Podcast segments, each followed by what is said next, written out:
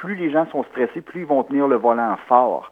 Et ce que vous faites en serrant votre volant, c'est de couper toutes les sensations que la route, les pneus et votre voiture essaient de vous donner. Conduisez un petit peu plus avec les doigts et là, vous allez subitement avoir beaucoup, beaucoup d'informations qui vont faire ressentir si c'est plus glissant, moins glissant,